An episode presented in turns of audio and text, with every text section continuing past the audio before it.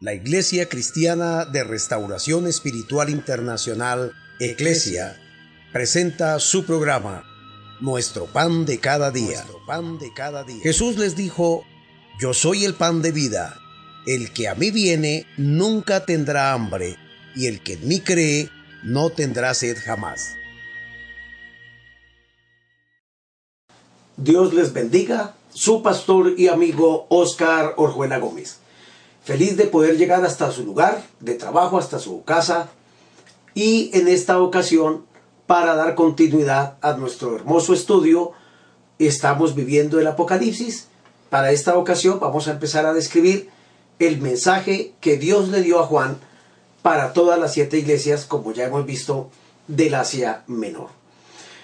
Anunciamos que todas las iglesias que estaban allí representadas reunían unas cualidades características predominantes, no que fueran las únicas.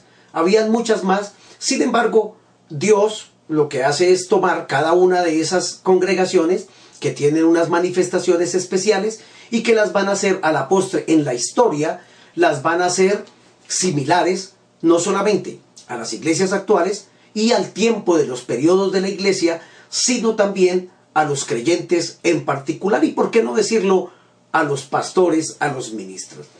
Digamos que pudiéramos tener un hermoso estudio acerca de las siete clases de iglesias actuales, las siete eh, clases de iglesias que estaban en el Asia Menor, las siete clases de cristianos y las siete clases de pastores o ministros.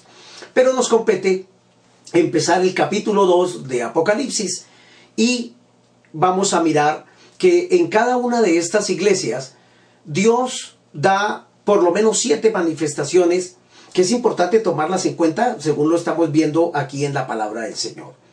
Lo primero que se ve dentro de lo que Dios va a resaltar al mensaje a las iglesias es el destinatario, es decir, a dónde se remite esa carta que Juan tiene que escribir por la revelación que está recibiendo. Entonces, número uno, el destino. ¿A quién va dirigida esa carta? Número dos, aparece unas características de Jesucristo. Él se manifiesta, yo soy esto, soy aquello, en cada una de las iglesias. Número tres, encontramos cualidades características de esa iglesia que el Señor va a manifestar. Número cuatro, un encomio que el Señor hace. Es decir, el reconocimiento que Jesucristo hace a cada iglesia y por ende a cada pastor, porque no puede haber una congregación si no hay un pastor y no puede haber un ministerio pastoral si no hay una iglesia que pastorear. Entonces Dios encomia, exalta el trabajo que hace cada congregación, Dios lo conoce perfectamente, entonces tenemos que hay el destino, las cualidades, eh, características de Cristo, de la iglesia, un encomio, también hay eh, una censura que el Señor hace o no, porque hay dos iglesias a las cuales Dios no censura. Una censura donde corresponda y también, luego de esa censura, el Señor hace una exhortación, da un consejo y por último encontramos que el Señor da una promesa a cada congregación. Por tanto, dice la palabra del Señor, capítulo 2, versículo 1 de Apocalipsis. Este es el mensaje a la iglesia en Éfeso. Escribe al ángel de la iglesia en Éfeso, el que tiene las siete estrellas en su diestra, el que anda en medio de los candeleros de oro, dice esto. Bueno, en este caso, el destino de esta carta, de este mensaje, es precisamente para la iglesia de Éfeso. Y encontramos que Éfeso era como la capital de, del Asia Menor dentro de toda la parte comercial. Es decir, que era un puerto donde había un mover de todas las finanzas de la región en ese entonces en el comercio, en la industria. San Pablo ha fundado esta congregación en su tercer viaje misionero, según lo dice el capítulo 19 del libro de los Hechos, allí encontramos este relato. Pero también era el centro idolátrico más grande de la época, de tal manera que se adoraba a una imagen y a una deidad allá pagana, que era Diana de los Efesios. De hecho, hay un relato en las Escrituras precisamente donde por muchas horas dice que ellos clamaban, grandes Diana de los Efesios, grandes Diana de los Efesios. También se conoce a este lugar de Éfeso como la feria de las vanidades. Por tanto, imagínese y remóntese en la historia todo lo que allí se vivía para que se le diera esa calidad de, de ser una feria de las vanidades. Entonces, eh, el mensaje está escrito a esa congregación, pero dice la palabra que Dios le dice, Jesús le dice a Juan en la revelación, escribe al ángel. Acuérdese que ángel está aquí relacionado en Apocalipsis con el pastor. Ya sabemos lo que dice la palabra en hebreo y en griego de un ángel. Un ángel es un mensajero. Es un mensajero de Dios. Nosotros somos eh, sido llamados por Dios para ser esos mensajeros que pregonemos la palabra de Dios a su iglesia, a su amada, a su pueblo. Entonces, el mensaje está escrito para la congregación de Éfeso, pero se la envían al pastor de esa iglesia, que obviamente es el responsable, como somos cada uno de los pastores, responsables por la grey que nos corresponde pastorear. Ahora, Éfeso significa deseable o deseo ardiente. Y este, esta iglesia corresponde al periodo de la iglesia apostólica, es decir, desde que se fundó allí en Pentecostés hasta el año 100 aproximadamente, después de la muerte del apóstol San Juan. Entonces escriben a la iglesia de Éfeso, una iglesia deseable, la iglesia apostólica, es decir, la iglesia primitiva, como se conoce teológicamente también, la única iglesia que el Señor Jesucristo, nuestro Dios, fundara precisamente allí en Pentecostés. Jesús viene, muere por la iglesia y se va. Deja un mandamiento, entren a Jerusalén y no se muevan de allí hasta que seáis investidos del poder de lo alto. En el día de Pentecostés, luego de 10 días, donde está reunidos un gran grupo, más de 500 hermanos están reunidos allí, pero por las ocupaciones no se pudieron quedar allí encerrados unos días y entonces se fueron desertando hasta que quedó un grupo, dice la escritura en el libro de los Hechos, como de unos 120. A estos 120, dice la palabra, que en el día 10 de estar en ese retiro, de estar allá, en esa bendición, en esa búsqueda de Dios, unánimes en oración, clamando, donde estaba también María, la madre de Jesús, y estaban los apóstoles. Estaban allí reunidos y, excepto obviamente Judas, que ya ha muerto, que ya se ha ido a su lugar por haber traicionado y entregado al Maestro. Están allí reunidos, viene el Espíritu Santo, entra como un viento recio, como un estruendo, todos son llenos del Espíritu Santo y empiezan a hablar en otras lenguas según el Espíritu les daba que hablasen. Y allí se establece y se funda la iglesia cristiana. La iglesia cristiana no tiene eh, su fundador, como dice la religión tradicional, en el Papa y en San Pedro, no, en San Pedro no se estableció la iglesia. La iglesia Jesucristo murió por ella en la cruz, la compró con su sangre y envió en el Pentecostés el Espíritu Santo para que fueran investidos del poder de lo alto y de ahí en adelante entonces se empieza a conocer a los creyentes en Jesucristo como cristianos. Por eso hemos dicho en un programa anterior que cristiano no es todo el mundo. Cristiano, alguien dice, no, yo soy cristiano porque mi papá es Dios. Usted puede decir que su papá es Dios, pero si usted no obedece a Dios y no vive para su papá Dios, ni siquiera diga mentiras que es cristiano porque Dios tampoco lo conocerá como eso. Será una criatura que no conoce a Dios, pero que debido a eso tenemos esta oportunidad de conocerle. Entonces, le escribe Juan a la iglesia, a esa iglesia deseable, que es la iglesia apostólica, donde empieza a trabajar con el poder de Dios, con las manifestaciones sobrenaturales del Espíritu Santo, con el gobierno apostólico inicialmente, y empieza a tener un desarrollo haciendo un trabajo maravilloso, especial, de evangelismo y de llevar la gran comisión a todo el mundo conocido en la época. Entonces le dice Juan, escribe al ángel de la iglesia en Éfeso, y ahora Jesús va a hacer una apreciación personal y a mencionar unas cualidades de, de él. El que tiene las siete estrellas en su diestra y el que anda en medio de los siete candeleros de oro, dice esto. En el programa pasado vimos, y en el capítulo pasado, que en la visión que Dios le da a Juan de la revelación del Hijo del Hombre, Jesús aparece en su diestra con siete estrellas. Y las siete estrellas, lo dice en el versículo 20 y 21, son los siete ángeles, es decir, los pastores de las siete iglesias de el Asia Menor, pero que están representativas eh, para poder hoy mostrarlas y compararlas, digámoslo de esa manera, con la iglesia actual. Entonces le mandan esta carta y Jesús habla para dar esa, esa certificación de que es el que está hablando, el que tiene las siete estrellas en su diestra. Lo hemos dicho y lo recalco aquí ahora. Qué hermoso es saber que Dios tiene a los verdaderos pastores, a los verdaderos ministros en su diestra. En su diestra para amarlos, en su diestra para bendecirlos, en su diestra para visitarlos, para irles dando cada día más de esa gracia, de la sabiduría, de la unción, del poder, de la autoridad que Dios quiere que sus siervos tengamos para hacer esta hermosa labor.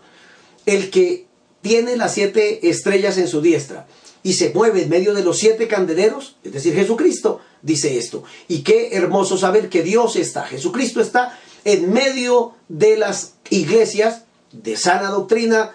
No va a estar Dios en medio de una secta de error, de engaño, de mentiras, donde se comercializa más con las almas, donde hasta se ha vuelto hasta como hechiceros, vendiendo productos de una y de otra índole y con falsas revelaciones. Un ángel bajó y dijo, y en esta semana tenemos la grandiosa campaña de siete días para que usted reciba el milagro pero tiene que traer plata, pero tiene que hacer esto, pero tiene que comprar el pañito ungido, tiene que comprar la botella de aceite, tiene que comprar el agua, tiene que comprar la rosa, tiene que comprar la espiga. No, Dios no anda, Jesús no se mueve en medio de todo ese paganismo idolátrico y de estafa y de engaño y de mentira. Jesucristo se mueve en las congregaciones donde se predica su palabra, donde la prioridad la tiene la escritura, la palabra del Señor y esa comunión para con nuestro amado Señor y Salvador. Versículo 2 dice, y ahora empieza Dios a dar una serie de características que se vuelven también el encomio, es decir, lo que Dios exalta de esa congregación. Pues de hecho, si era la iglesia primitiva, la iglesia dirigida por los apóstoles, con una unción sobrenatural, con muchas maravillas, milagros, señales y prodigios que se hacían, dice la palabra del Señor. Dios, Jesús ahora, y me encanta esto, antes del Señor amonestarnos, antes de Jesús eh, orientarnos y decirnos, en este caso censurar alguna actitud negativa que nosotros podamos tener, me llama muchísimo la atención y cada día aprendo más de esta porción. Jesús primero encomió a la iglesia, es decir, exaltó y resaltó y reconoció su trabajo. En este caso era una iglesia trabajadora y el Señor menciona 10 cualidades características hermosas, sin lugar a dudas, dignas de imitar. Dice la palabra, yo conozco tus obras. Jesús nos conoce. Él sabe todo lo que hacemos por amor de su obra, por amor a las almas, para extender este evangelio. Cada esfuerzo que se haga, Dios lo tiene en cuenta y lo estará tomando en nota para la entrega de los galardones, de lo cual en otra porción del Apocalipsis estaremos llegando allí. Yo conozco tus obras, entonces primero habla de obras. Número dos, de tu arduo trabajo. Esta iglesia trabajaba, esta iglesia predicaba, esta, esta iglesia evangelizaba, esta iglesia daba a conocer las buenas nuevas, hacía muchas cosas dentro de la sociedad. Conozco tus obras, número uno, número dos, tu arduo trabajo, número tres, tu paciencia. Porque cuando empiezan los apóstoles a hacer milagros en el nombre de Jesús, la persecución del imperio romano se empieza a levantar y los empiezan a querer callar. No puede más hablar en ese nombre. Pedro y Juan decían en una ocasión, ¿obedeceremos primero a los hombres que a Dios? No, vamos a obedecer primero a Dios por encima de lo que los hombres nos digan. Y lucharon, tuvieron paciencia, los encarcelaron, sufrieron, pasaron persecuciones. Ahí está Jesús reconociendo la paciencia. Y algo más dijo Jesús, y que no puede soportar a los malos. Bueno, esa es una cualidad característica que tenía la iglesia primitiva y que debe tener hoy de igual manera la iglesia del Señor. No soportar los malos ni lo malo. Qué triste que hoy haya una ramificación, no de la iglesia de Jesucristo, sino de la apariencia de la iglesia de Cristo. Por tanto, hay sectores en el mundo entero donde no cabe toda una comunidad. Entonces hay la iglesia de los ricos y de los profesionales. Allá no puede entrar un pobre.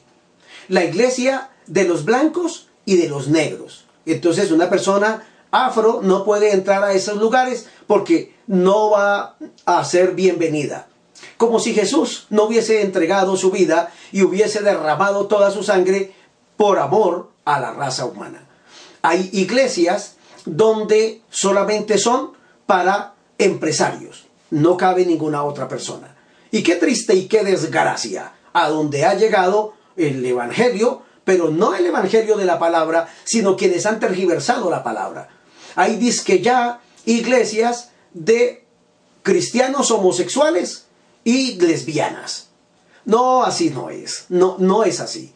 En la iglesia primitiva, en la iglesia ardiente, en la iglesia de deseable, precisamente es deseable por eso y eso representa porque es la primera iglesia, la iglesia única que fundara nuestro amado Señor y Salvador. No puede soportar los malos.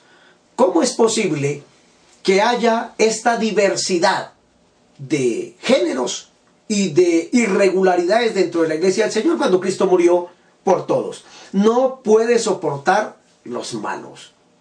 Y dice algo más. Y los has probado y has probado a los que se dicen ser apóstoles y no lo son. En la época de la iglesia primitiva, muchos se levantaron queriendo tener los privilegios que los apóstoles obligatoriamente habían sido comisionados directamente por Jesucristo.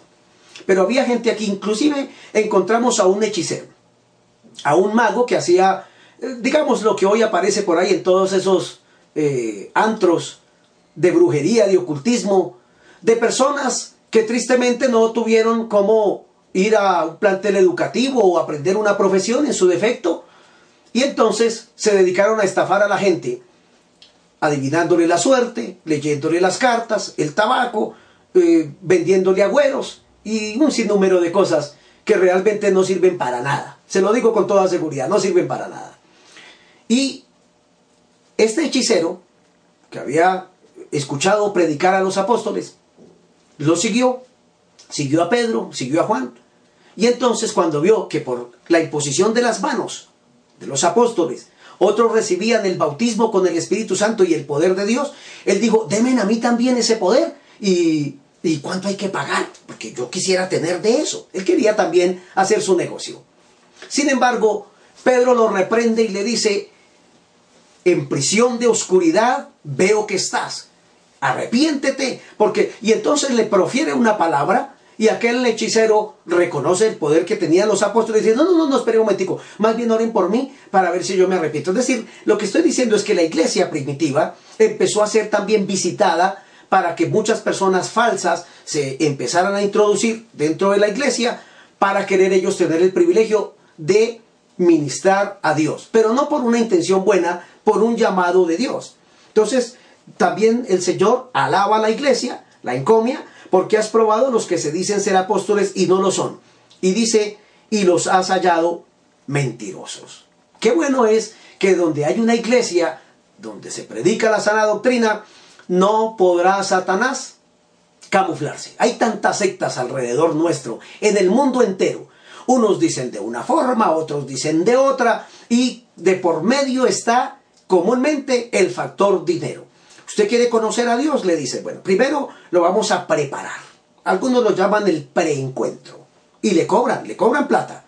Luego le hacen un lavado de cerebro y le dicen, ahora se va a encontrar con Dios y se va a reencontrar y se va a reencontrar la primera vez, la segunda, la tercera. Y quién sabe cuántas veces más van a seguir. Son sacando a la gente, sacándole dinero y aún diciéndole, tienes que negar la fe donde la hayas recibido porque ahora sí, esta es la nueva revelación y manifestación, y el que no pertenezca a esta misión no es salvo. Eso son mentiras. De hecho, esa es una de las pruebas indubitables de que es una secta. Cuando alguien le dice a algún miembro de la congregación que si se retira de ese lugar está perdido y perdió la salvación, entonces es una secta de error. ¿Por qué? Porque la salvación no proviene de los hombres, ni de una denominación, ni de un concilio, sino de vivir para Dios conforme dice la palabra del Señor. Entonces establecer normas humanas de que si no hace esto y paga esto y trae a otros dos y luego trae a diez y luego trae a doce y luego trae a cincuenta y luego hace esto, entonces no sirve. He encontrado personas que han venido a la iglesia y me han dicho, pastor, de el lugar de donde venía de, de la iglesia y cuando me cuentan digo, no, eso no es la iglesia, es una secta del diablo. Me dice, allí incluso hasta para llegar tarde, si uno llegaba como líder tarde le tocaba pagar una multa. Ah, no, eso no es una iglesia. La Biblia no registra que los apóstoles sacaban multa al que llegaba tarde al culto. No, más bien me dice que todos unánimes iban todos los días y se reunían y escuchaban la palabra y predicaban y hacían oraciones. Qué triste y qué lejos está la iglesia actual de parecerse a esa iglesia de Éfeso, a esa iglesia deseable. Hoy en día, algunos concilios, algunas congregaciones, algunas misiones, no, no estoy juzgando eso, estoy contando la realidad de lo que se vive, tienen solamente un culto en la semana. Ay, qué triste, uno o dos tristes cultos en la semana. ¿Y sabe quiénes van? Las ancianas que aman a Dios a interceder y a orar para que los muchachos y todo el mundo se convierta. Yo conozco de esas iglesias y he pastoreado varias de ellas, claro que sí. Es muy triste ver que hoy haya una apatía en el Evangelio. Por eso Dios tuvo que permitir esto que está proliferándose en el mundo entero, para que la iglesia se reúna y empiece a buscar del Señor. Al fin y al cabo ya no tiene pretexto. ¿Para dónde va a ir? Antes decía, estoy ocupado, no tengo tiempo, tengo muchas tareas, me pusieron hartos trabajos en la universidad, eh, tengo un parcial, eh, tengo hartísimo trabajo para llevar para la casa, estoy cansado, estoy fatigado, no tengo tiempo, no puedo salir. Bueno, ahora ya tiene el tiempo. Ahora va a salir de aquí, de esta situación, que Dios nos va a sacar pronto de esto, a mirar y a conocer quién realmente es cristiano. Déjeme decir un paréntesis, porque creo que cabe perfectamente aquí. La iglesia deseable, una iglesia trabajadora que hacía unas labores maravillosas. Algunos tienen a Jesucristo como la mascota, a quienes le tiran las migajas que caigan de la mesa. Y no le dan lo que él merece. Él tiene la preeminencia en todo, el primer lugar. Por encima de él no hay absolutamente nada ni nadie. Pero eso se lo dejo a su consideración. Y dice la escritura que los has hallado mentirosos. Bueno, hay mucha gente que dice ser cristiano y ministro de Dios, pero realmente por lo que van es por otra cosa, por el bien material, por sonsacar a la persona y por cobrarle. Hay gente y hay iglesias donde a las personas les cobran por entrar y a otros les cobran por salir también.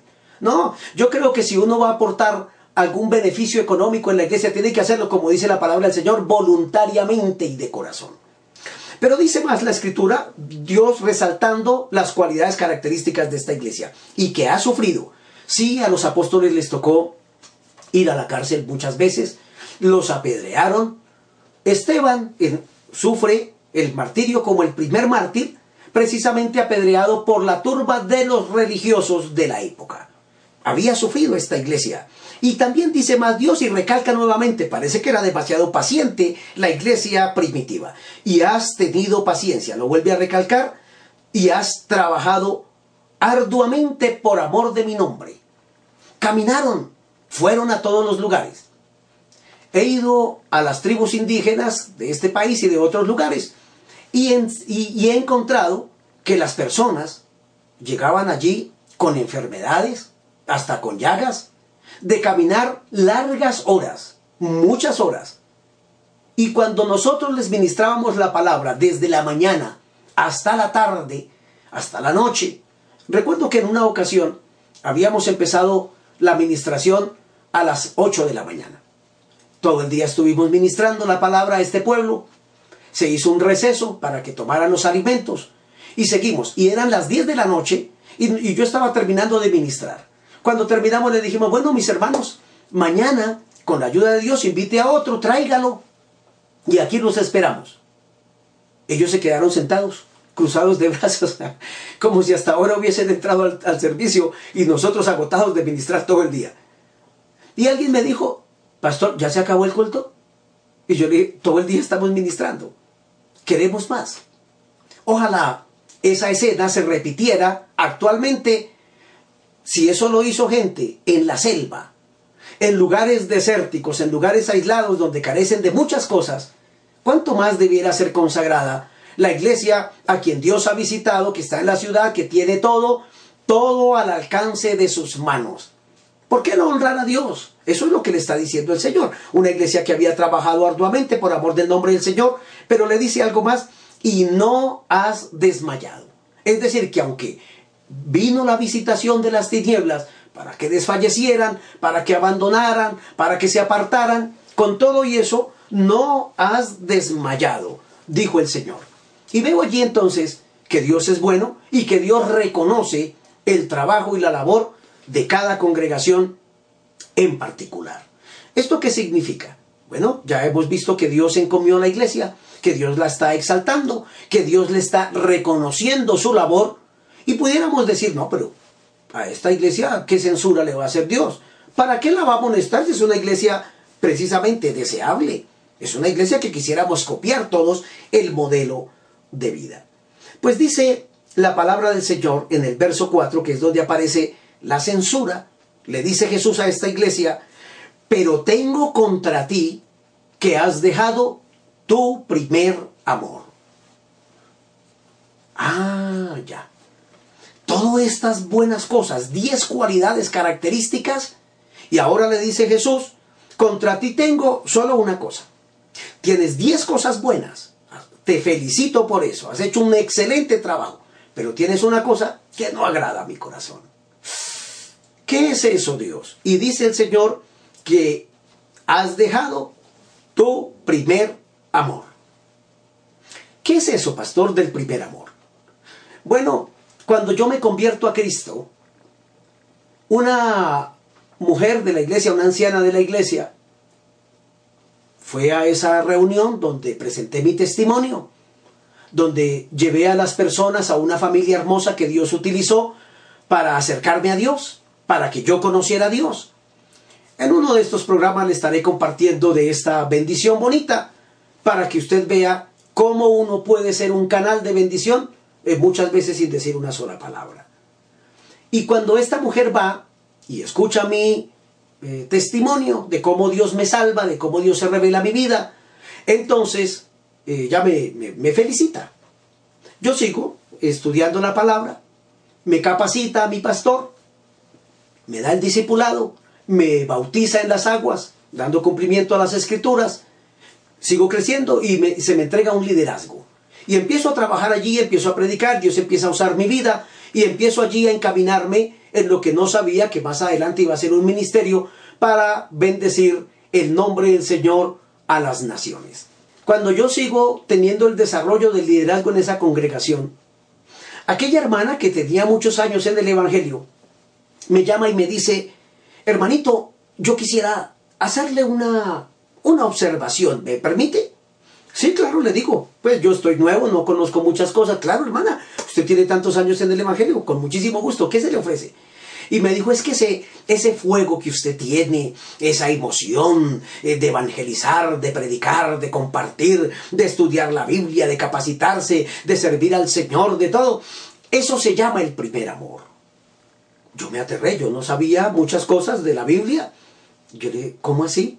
Me dijo, sí, ese es el primer amor. Eso es lo primero que le da uno. Cuando uno se enamora, ese es el primer amor. Pero eso se acaba, hermanito.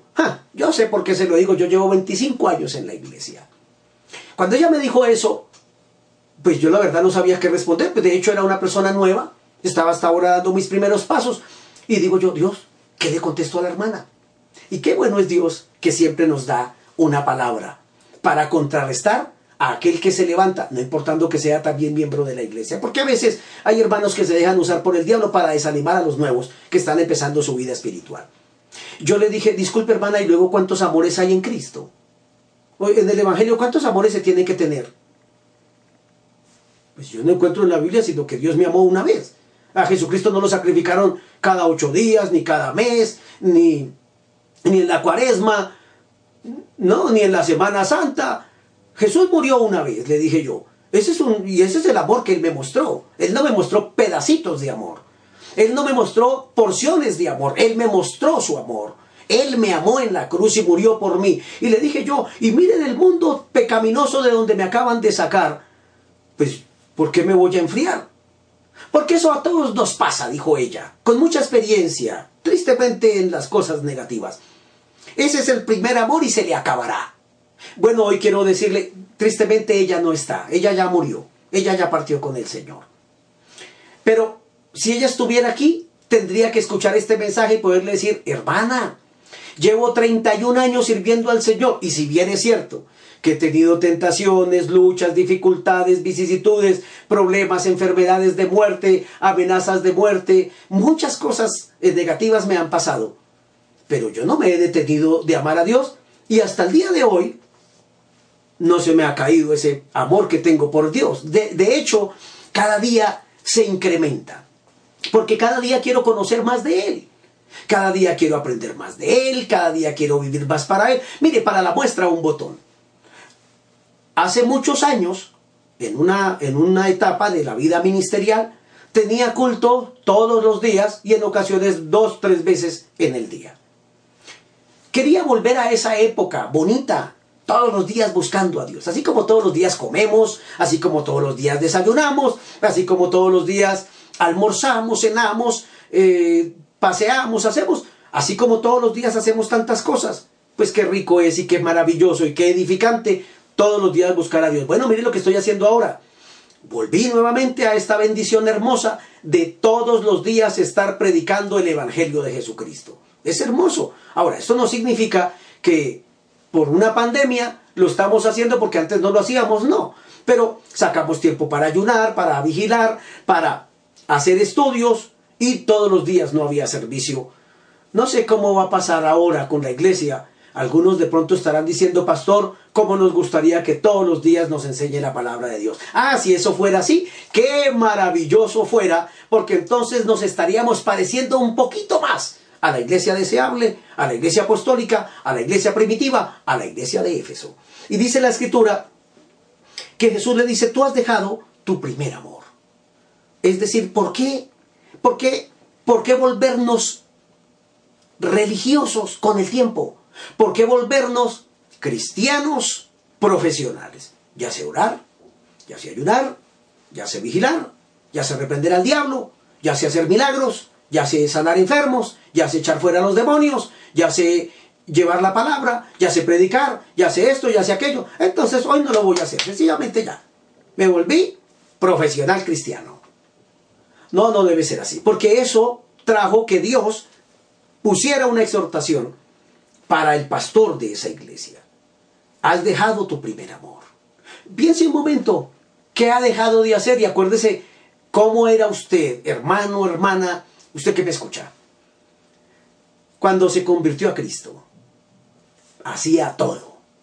No faltaba ningún servicio, llegaba temprano, se arrodillaba, buscaba de Dios, compró su Biblia, tomaba una agenda, tomaba notas y todo lo que le enseñaban, iba y oraba, lo aplicaba a su vida, salía a compartírselo a los demás. ¿Qué está haciendo hoy?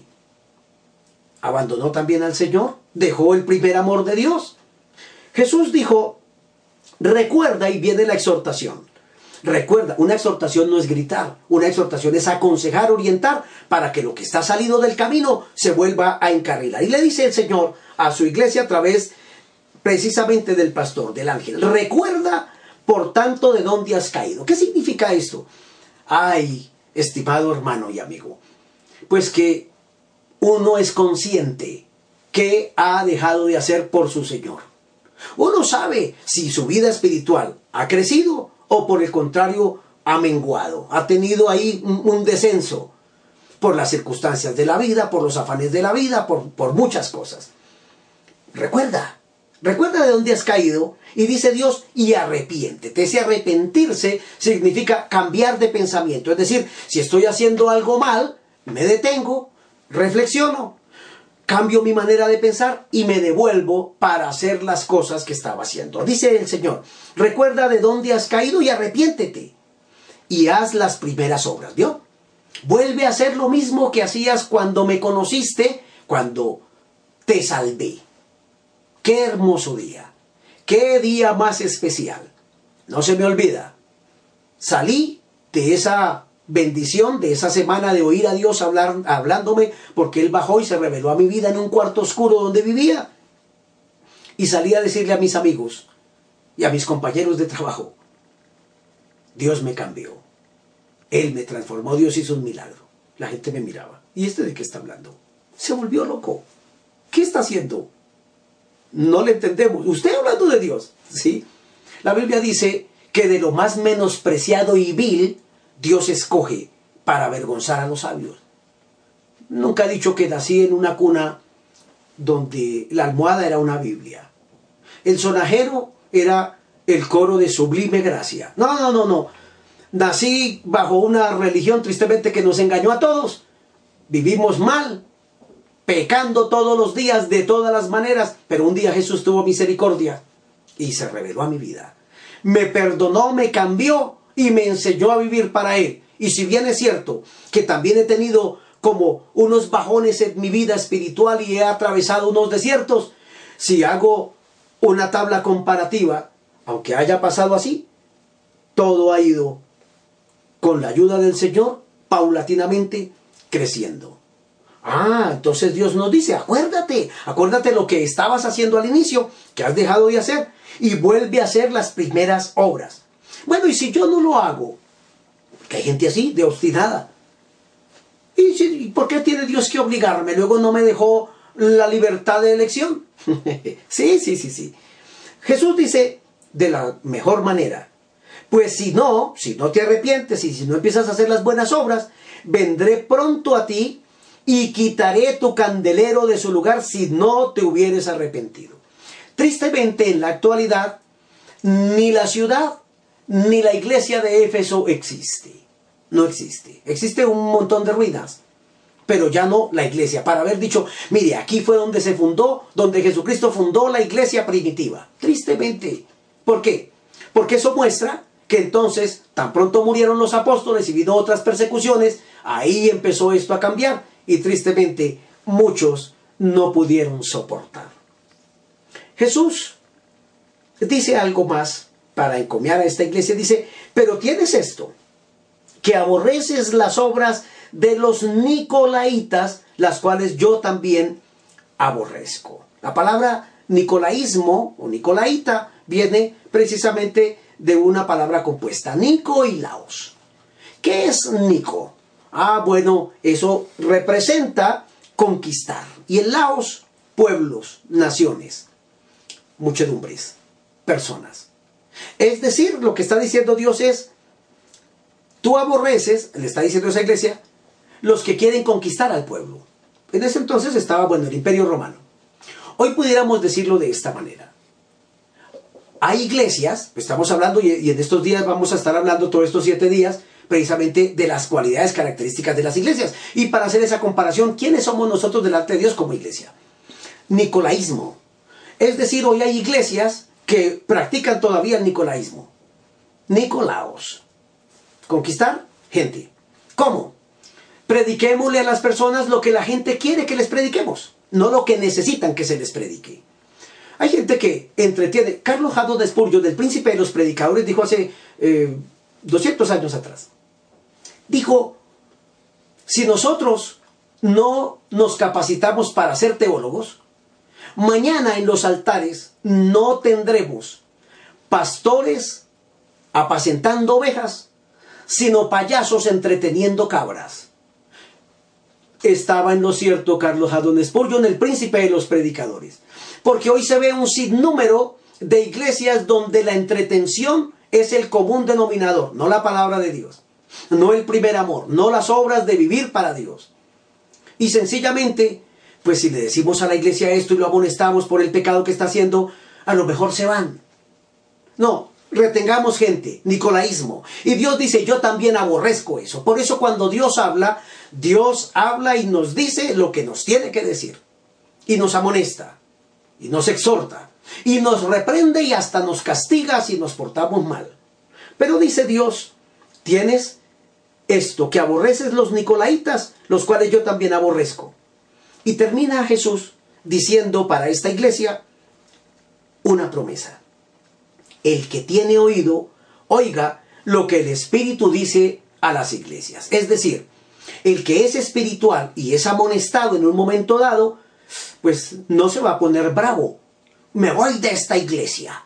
El pastor me habló duro y lo que dijo tenía que ver con lo que yo estaba haciendo a escondidas. Ah, bueno, entonces dele gracias a Dios que lo que hace a escondidas Dios se lo saca en el altar por la palabra. No estoy hablando de que alguien le trajo un chisme al pastor y entonces tomó ese chisme para hacer un argumento en la congregación. No, no estoy hablando de eso. Estoy hablando de que el que ora a Dios y busca a Dios y Dios le da la palabra, pastor que me escucha, no sea partícipe del nicolaísmo. Predique lo que la, la, iglesia necesita recibir, la palabra que Dios le da, porque Dios es el que conoce. Yo conozco tus obras, dice Jesús. Pues como Dios conoce a su iglesia y sabe lo que hace a escondidas del pastor, pues la palabra que Dios nos dé, cuando estamos orando, estudiando las escrituras, démosela al pueblo.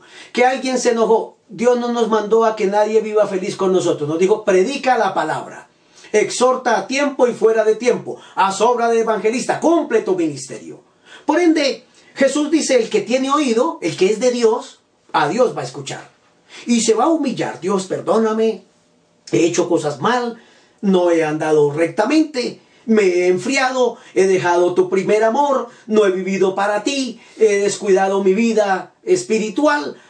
En la casa me porto como el diablo, en la iglesia alabo como un ángel, pero no puedo seguir llevando esta carga con mi esposa, mis hijos, bueno, en el trabajo, donde sea, usted sabe cómo vive.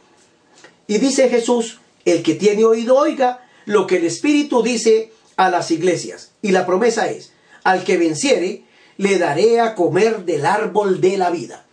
Por un árbol, por comer del fruto prohibido, entró el pecado, la muerte y la maldad en el mundo entero. Ahora Dios dice a esta iglesia deseable, si te arrepientes, si reconoces, si te acuerdas de dónde caíste, de dónde empezaste a, dejar de hacer las buenas cosas que me agradaban, y te vuelves a mí y haces las primeras obras, entonces te daré a comer del árbol de la vida de aquello bueno para que conozcas mi sabiduría, mi palabra, mi unción, mi poder, mi autoridad. Y bendiciones grandes tengo para ti, para el que tiene oído. Qué hermosa palabra. Espero que este, esta enseñanza le traiga beneficios grandes a usted, a su vida, a su hogar, a su familia. Pidámosle a Dios que nos ayude. Si estoy hablando con alguna persona que se apartó de Dios, que usted sabe que esta es la verdad. Pero los amigos, los vecinos, los familiares, el que dirán, las circunstancias, etcétera, los problemas, las enfermedades. Conozco tantas personas, miles de personas le he predicado en Colombia y en otros países. Y muchas veces la gente se ha apartado porque se enfermó y Dios no lo sanó. Porque no le suplió Dios los caprichos y todo lo que él a capricho y antojo quería. Dios, dame esto, dame esto, como dicen algunos herejes hoy en día. Aquí y ahora, Señor, tráigame las cosas. No, aquí y ahora no. El que manda es Él. Los sirvientes somos nosotros. Somos los esclavos de Él. Pero algunos creen que el sirviente es Jesucristo. Señor, te mando aquí ahora, haga esto y aquello y tráigame y deme y lo otro y necesito. Y cuando Dios no les contesta, se descarrían, se apartan, votan al Señor y le sirven al diablo. Si es usted una de estas personas que por los afanes de la vida o por lo que haya sido, se ha apartado de Dios, este es el momento donde Jesús le dice, el que tiene oído, oiga lo que el Espíritu le está diciendo a la iglesia. Vuélvete a mí y te bendeciré. Porque de lo contrario, quitaré el candelero. No habrá iglesia para ti, no habrá quien te eduque, quien te forme. Y estás peligrando en tu relación con Dios. Por tanto, si usted es de esas personas y hoy quiere volverse a Dios, Jesús le está abriendo sus brazos de amor, de cariño, para que coma del árbol de la vida. Dígale conmigo, Señor, reconozco que te he dejado, que me he apartado del primer amor. Señor, me vuelvo a ti para que te vuelvas a mí. Dame la fuerza, dame la sabiduría y ayúdame Dios a no apartarme jamás de este camino. Las circunstancias, las voces del enemigo, de los familiares, de, de las circunstancias, de los problemas, de las vicisitudes, me han hecho alejar de ti pero no me quiero apartar. Sé que en ti está la verdad. Señor, me vuelvo a ti. Gracias por abrirme tus brazos santos de amor. De aquí en adelante quiero crecer y quiero vivir para ti. En el nombre de Jesús. Amén. Si ha hecho esta oración, me alegro. Bienvenido. Hay fiesta en el cielo cuando un pecador se arrepiente. Con la ayuda del Señor, si Él nos regala un día más de vida, aquí estaremos mañana paravidar nuestro pan de cada día y el testimonio y el mensaje a otra iglesia. Dios lo bendiga. nuestro pan de cada día. pan de cada día. Jesús les dijo, yo soy el pan de vida. El que a mí viene nunca tendrá hambre, y el que en mí cree no tendrá sed jamás.